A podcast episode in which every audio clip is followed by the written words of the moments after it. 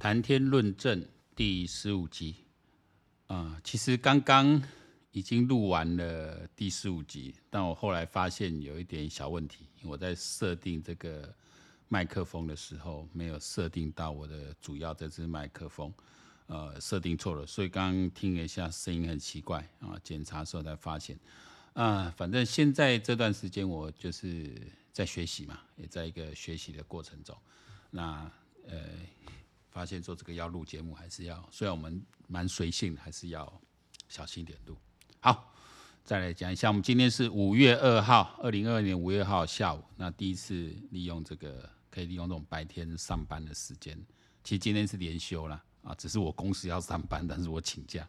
啊，来谈一下啊，这个也是心情转换一下。那我们再看这个，呃，其实我从二月二十八开始录第一集，当然我本来要做谈天论证，虽然是讲论证啊，不过有说明说这个证也不包括政治啊，呃，其实还包括像对一些时事评论之外啊，另外一些译文评论啊，戏剧电影。刚好这两天也看了一些电影，在最近这两周啦，就做了一些剧，看了一些电影。我觉得，呃，特别像村上春树我的这个偶像的这个这一档新戏，有《Drive My Car》，这个在啊、很多国家奥斯卡也好，坎城影展都获得很大的一个回响。那这部分我可能是要多花点时间呢、喔，来专门做一集来介绍呃我的《Drive My Car》这个，其实。因为在考虑这个问题，就是说你要讲电影的话，其实要搭配影像来讲会比较清楚。我那我也试试看，说我不搭配影像，那我纯粹哦用口语来谈，而且我也不会打稿什么的，这样子来考验一下自己。因为我说过，这个做这节目，也许有谁不小心听到，但我主要是对自己的做一个笔记啊，做一个呃记录这样。那当然这个。这两个多月来，最重要是还是乌克兰战争哈。那我本来上一集预测乌克兰战争应该在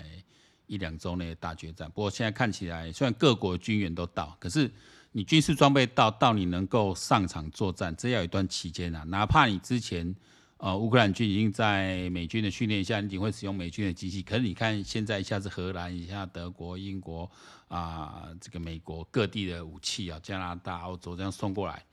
啊、有些武器未必是他们用过的，那这些动作其实在跟俄罗斯讲说，我们现在就是跟他结成一伙了。好，那你俄罗斯要嘛，就是呃，好好的跟我们来，哦，对，你就你就好好把这个事情解决掉了哈。那看早点恢复世界和平，那你要继续干下去，我们基本上干成一伙了。我一开始在评论这个战争的时候，就想到一个论点，就是流氓思维了。流氓思维就是说，流氓为什么我们一般人为什么怕流氓？你见一对一流氓跟跟我一对，大家都不带武器，一对一，他有什么好怕的？只要大家的的年纪啊什么相等，比方你说你找个十十八九岁，你一小子，我妈五十岁，你要跟我对干，然后我可能还会担心，要不然他徒手赤手空拳哦，你你能赢我多少啊？哦，我们只要有一些基本的训练，然后自己的体能上都很注意，那种紧急状况应付得了。但流氓不会跟你手无寸铁单单打独斗，是电影里面才有，流氓一定是拿武器。一定是闹狼，你看流氓打架第一就是闹狼，因为做打架就跟作战一样嘛，我就是在军力上实际上赢过你，才可以压制你嘛。哦，不是电影里面、电视剧里面那种逞英雄，我一个人那没没这回事啊，没这回事，就是就是要比，就是要这样子干的啊，就是要这样子干的。你你呃，流氓就是要这样干，所以流氓最怕什么？就是你们去合成一伙。所以，我现在看主流媒体，台湾的媒体哦，那亲中媒体还在讲，哇，这个战争已经变质了，现在变成两个大国在后面怎样怎样怎样，哎，又要讲同是美国在后面操作怎样怎样，为什么要这样这样讲？因为这样讲就很削弱了乌克兰的正当性，增加了俄罗斯的正当性。哦，你现在已经不是在为你自己保卫领土了，你根本就是跟那些呃境外势力在那边结合，这不就是中国、俄罗斯他们想要想要去塑造的哦，所以说不要不要，我说为什么我会后来想说，本来要有点想录不录之间哦，因为设备买了这么久没有录，现在反正为什么要录，实在是因为这件事真的是我也觉得很惹很惹怒了我，我说这很夸张哈。如果因为我身边一些呃反共产的、坚持自由民主的人，他们也会被洗过去，那我觉得再不发声，我们这些可以发声的人再不发声，有一天我们真的发不了声了。好，这种认知作战，其实对抗认知作战最好方法就是我们要更更大量的一个资讯哦，来来来洗掉那些刻意散布的错误的资讯啊，这是我们应该去做到的。那我想，这个乌克兰战术上当然是不想去跟俄罗斯做正面的对决。那俄罗斯他现在五月九号应该是开个 deadline 啦，应该再撑一下，撑不下，要趁他们这个一个胜利日嘛，胜利纪念日，这个其实就是。呃，二战的俄罗斯二战的一个胜利纪念日，不知道是是是是怎么样的，是道理来源是把那个啊、呃、有希特勒打退回去，还是怎么样，还是进攻攻入这个这个这个柏林什么之类的一个纪念日？那那我觉得俄罗斯军军人是一点都不值得尊敬的啦，哈，就这个你打打打纳粹是一回事啊，你打纳粹不会为你后面那一些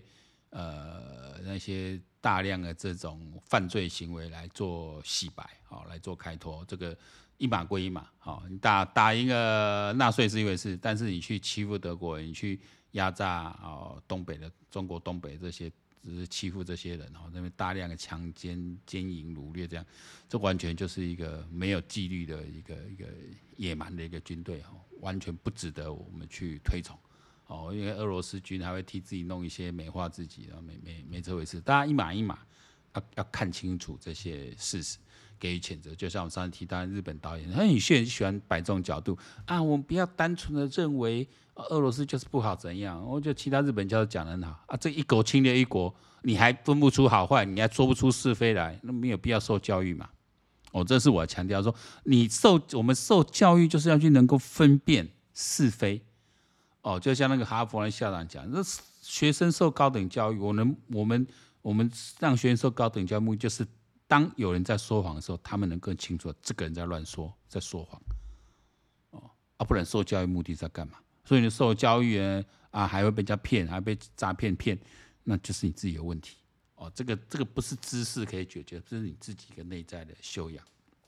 啊，然后那因为我也算是个媒体工作者了，我们也讲一下最近媒体一件事。我们在台电事情就事件的时候就已经特别讲过了。台电这种事情，你不狠狠的从上到下来搞一次，把它狠狠洗牌，国安单位介入，把每个那么洗过一次，把你的账户账号调出来，一个一个约谈，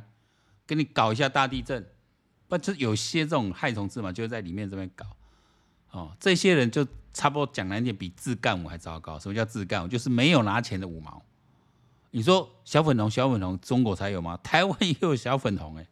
在这边一直搞。哦，你像华视这个是太夸张。好了，现在要搞掉了，陈玉秀也下来啦啊，那个陈雅玲也下来了。但我觉得陈玉秀本来就我的看法啦，我是支持冯先贤看法，这个人也不是一个当。能够经营管理的材料了哈，那当然政治酬庸也够了。我们对卢秀燕委员的这个怀念呢，这个这个，但是也让陈玉秀呃握有政治权力，呃一直能够位居要职哈，部长啊什么都干那么久。那任内呢，可说呃我至少印象中毫无建树了哈，毫无建树，那就也是年纪大该退休。因为说真的啦，你你公共集团就交给他，只是越来越糟糕的时候，就赶快换人了。哦，这个这个酬庸政治有它一定极限哦。那陈雅玲也是哦。那你既然当个代总经理呢，你还要在第自己在第一线去播报新闻，这很奇怪了哈。你这管理职的啦，如果你放不下管，放不下目前的光环，你不想做管理职，那就不要去当什么代总经理。哦，总经理长这么好干呢？你要去整顿哦。我说他连续三天出错，到现在还一直出错，那这个单位就是那么有问题的嘛。你不上上下给他洗一次。搞一次，但是我也想实在的，我们自己本身在企业工作半年过，很多是这种革命者的角色哦。你要做到这一步很难啊，这些只是当记者的，或这些是本来是音乐家、教授这些，你说跳进来这个就能够跟这些人玩吗？不行，赶快把专业经理人、真有 guts 的管理经验的领导经验，把他带进来，好好其次。好，民进党要找找人，呃，不是那么难找，不然找我也可以啊。好，我做我我我的年资年资历，该要来要来要来当公广这个位置来处理这些，绝对够了。因为这个这个工作不是耍嘴皮子，或是你一个什么知名度可以够，这个是真的，你要能够呃有 guts，就是有 guts。你要你要推动个组织改革哦，你要忍受那一种批评啊、攻击啊、黑函，然后这边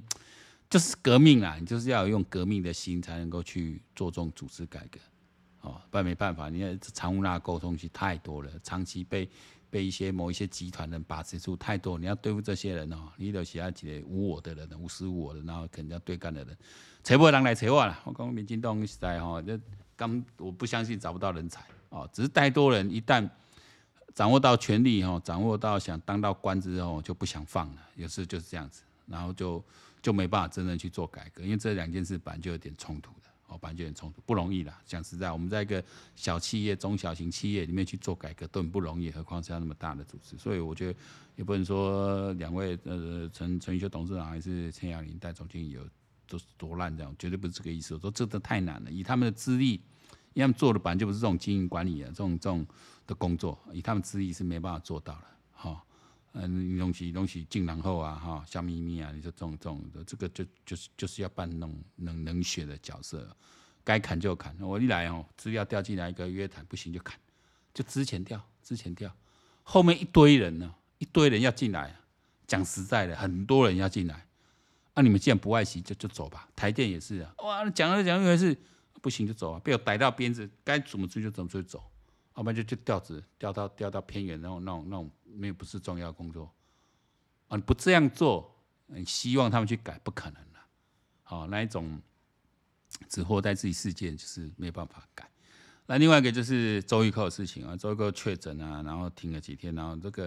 然后周玉蔻，呃，我一看他的新闻讲，周玉蔻讲说什么他的病毒，呃，他他这个检验检剂被污染了，怎样？他又又又找了医生来他家里面做检测，怎样？我讲啊，果然周玉蔻就这些，不要因为好像他到了民视，然后之前有在打什么严宽的那种，好像他把他捧成好像打。然后打柯文哲怎样？好像某一部分大家是立场是一致的，然后就好像把他推崇，我就把他骨子里还是一个公派的党国时代的，哦，啊，联合报一直那统统派这些媒体出身的这种这种党国思想，然后一辈子在跟这些高层在那边在那边玩弄啊，这种这种弄人脉，然后他出动，他知道周玉蔻是谁，就是高黄义交嘛，何丽玲爱去用棒山港湾，而跟跟人吐偌偌草嘛，就就反正就这个个性就就是这样的一个一个一个。一个在那边滥用他自己的权利啊什么啊，也许这个老起码老啊吼，我嘛七十岁有啊吼，老啊起码起码六十啊七十岁啊，那起码起码敢敢那敢那敢那呗，哦，这个大彻大悟要要要要怎么样来啊、呃、来回馈谈怎么样？也许有这种想法，但是骨子不变的，你搞特权，那你确诊就确诊，你他妈按照规定来就好，你是怎样？对不对？你如果验出验出阳性，那按照规定来嘛。哎，你你拿这个，你要拿你个人事情来炮打，然后呢，我那时候看他发一篇说，哦，他去万安医院找找找来，是柯文哲也知道，黄珊珊也知道，他感谢台北市政府团队，说这个人就，哦，这不是一个真的有，完快出来乱消息，不要紧啊，只要他矛头对准他妈的柯文哲，对准这些这些国民党这些烂咖，继续去打，没让他笑，没让他笑我紧，但是不用随随便便把他当成是啊、哦、什么民主前辈，什么什么判的嘎嘎，不用。哦，呃，不用，我觉得这种人真是没有什么风度，没有什么，没有什么素养的人。那主持节目也是，那完全是，啊，把节目当成他个人的一个平台哈。我觉得这一点，我其实你说包括郑弘仪也是有啊，那太过度了去引导那个舆论。但是周玉蔻是更严重的，哦我觉得更严重的，这种说都不值，都不都不值得取啦，不不。但是有时候在这么一个环境里面，你也。不得不这么做哦！我在说，我们绝对不是用一个绝对标准来来来评论说要怎么做。就是说，我们理解说，在这样的情境下，在这样环境下啊，你不得不做出一些哦比较过度的动作，但他应该要有一个界限哦。周玉蔻的界限没有掌握好，就是他把自己私领域又跟公领域这边扯到一块哦。那我觉得这一点来讲啊，郑红宇确实是做的比较好。哦，你如虽然在节目里我有很多的引导，我有很多的毫不在，毫不呃很强烈的去哦表达自己的一个立场意见，我觉得那是对的，应该是新闻节目，不是做新闻。这么这这个当然可以，你有你的立场。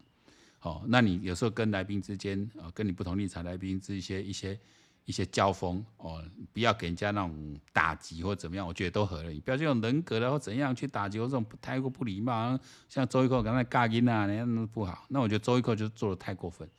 哦，做的太过分。但是他也是在塑造那种风格啦，这个节目风格是不是？但是回到你私领域来，啊，你确诊你阳性的阳性啊，就不管是阳性啊确诊啊，啊，你这边在在那边找医医生来，那医生你要公布说哇，他们都呃市府都知情，那感谢他们优异团队。那你你哪来讲你你你前几刚前几刚没空着没个给他告了，起码个个的，所以这种人真是我觉得，这种掌握太多的媒体发言权的人哈，实在不应该给他们。但我说现在这个自媒体的时代了，我们不需要说整天都听这些，其实。自己吸收进去，自己讲，自己去做判断。就最重要，我们就听这些、看这些政治节目、政争论节目也好，不是要被带着走，而是要能够去做判断。这些人讲对不对？好，我觉得这才最重要了。那透过自媒体，透过自己来讲述这些事情，其实像我不会打草稿或什么，这一边在讲的时候，脑子一边在回想，这边转，就是把我们自己的判断系统去运作它，我才可以准。哦，我其实我我我讲的上一秒，我觉得因为我也不知道下一秒会讲什么出来，就这样子。只是议题进来了，开始在在价值系统里面去去运作的时候，我们就一一做出判断出来。哦，这是我觉得可以跟大家来分享。那现在台湾确诊这么的严重，啊，我觉得这是一个呃，这是一个机会了，因为我们就看在台北跟。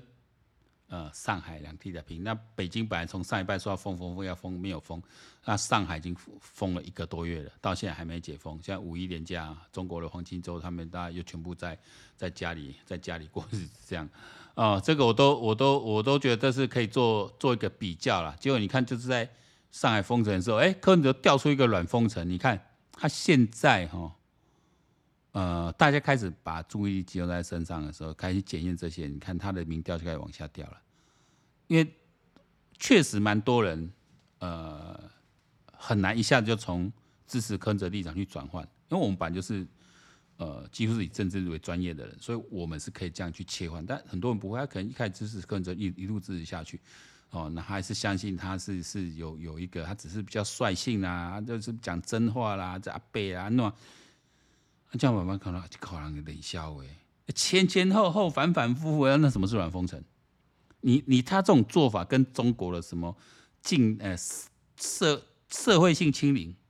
静态呃什么管制呃静默管制一样嘛？啊，你的封城呐，公安班家你封城，那基本上定高，大家只是想很多名字。那像这这这柯文哲很喜欢玩中国这一套，现在要让他开始定他，甚至是那个陈建仁说你要去多读点书这样啊，你开始可能要学中国那一套。我说这个人真是，人家叫柯槟榔，真的是柯槟榔，外绿内红。他现在外面也不是绿的，今天不要看着不是绿的，他也不是蓝，也不是绿，槟榔红的来底是搞里去的嘛，一起搞酒灰啊，槟榔绿色皮下面是白色的，其实绿皮然后里面是白的。披着一个白袍，那里面白袍再脱掉，里面是红的，红的才是核心。这绝对不是抹红，你看有思维模式，对不对？台湾从头到尾讲封城的，阿拉侯友宜介意。啊，让今晚陈时中紧一点的时候，你讲的你要放软啊，怎样啊？放软一点是啊，你要紧一点，龟缸点消微啊，到底打包起边让他走？对，还有突然要要要要要国中高中生，然后回家在在家里面一个一个礼拜这样，那莫名其妙到几点？我就是一个。这个莫名其妙，大家在演练哦，取另外取个名字叫做演练，那就不算违反中央政策了。那就宽咖宽大啥嘛？你说这种一个一个窝在那个白色，所以大家对那种白色巨塔里面的人，真的不要太多的幻想啊！真的不要太多的幻想。那医生也不会就是个受过比较多训练的高级劳工，就这样子而已。你说他有什么？就啊，完了完了完了，不是代表说他在这个专业里面有什么样的能力，就代表他所有的。你遇到的通了，这是两回事啊！啊，鬼刚秋兰公公公，一啊一起一起挖跳，台北市的检治理怎么样？讲难听点，第二任真是大家派出来的都都比较差了，刚好那个时间派出来都很差，否则真的是啊，我跟我讲，有时候我在想哦，我们要谈一下天道，就这样说，天道就这样，很多时候你要必须让他到那个权力。不要说觉得上天让他有这个权利，不是说不公平，而是让我们借此看得更清楚。借此更能看见一个堕落灵魂是怎么一回事，哦，那这样像台湾现在走到这一段，呃，也不得不佩服这阿南德哈，这个但有人对他嗤之以鼻，但你去仔细看他讲的时间点都还蛮准确。那我觉得阿南德，我的判断他不光只是一个占星师啊，他应该是通灵者，他是可以看到一些景象，只是他用跟占星的一个轨迹来去印证相互验证。因为占星术它没有办法告诉你会发生什么事，它只是说当这样星象出现的时候，可能会发生什么事，但是他不知道那个事件会发展的多大、多深远、多严重，不可能，那是通灵啊！你要能够看就是通灵哦，你要准确通灵哦。那这个你说天上星象跟人世间这个变动有什么样的轨迹，这我不知道，也许这就属于天道部分。但我看阿兰德是有通灵成分在，虽然我身边一些。啊，科技界的朋友对他嗤之以鼻哦。那阿兰等于说讲的准也有，讲不准也有。可最至至少这几年，我如果看到是台湾媒体披露的话，在之前披露，其实他是有点轨迹印证到啊。那不管怎么样，至少呃，他的预言是带来希望嘛。我说一个人的预言是要大家去回归自然哦，去去去修心，去注意自己的品德修养，这个是好事。这我就不觉得这是个什么妖言惑众，不是坏事。哦，那还要往正好方往好方向讲，说，呃，接下来这个虽然有疫情的爆发哈，那特别提醒台湾，但接下来会往接下来会往好的方向走。人类还有其他问题，但终终究会往好的方向走，就是大家一定要保持一个哦很平静的心，然后去一个行善哦，然后与自然共存，与病毒共存这样一个一个一个。就是不要忘记善良的那一块，我觉得这一点，呃以这样来讲，我觉得完全不算是妖言惑众。哦，我觉得引述一下也无所谓。哦，不会像我有些科技界朋友说啊，只要看到阿兰德就转台，然后就把它切掉。我觉得倒是不用到这个程度。好，那今天谈天论政的啊、一样是在二零二二年五月二号第二趴，第一趴刚才应该用错了麦克风，就输输入声音比较奇怪，重新再录一趴。那下一次我们开始来谈一些暖心话题，期待赶快相见，再见。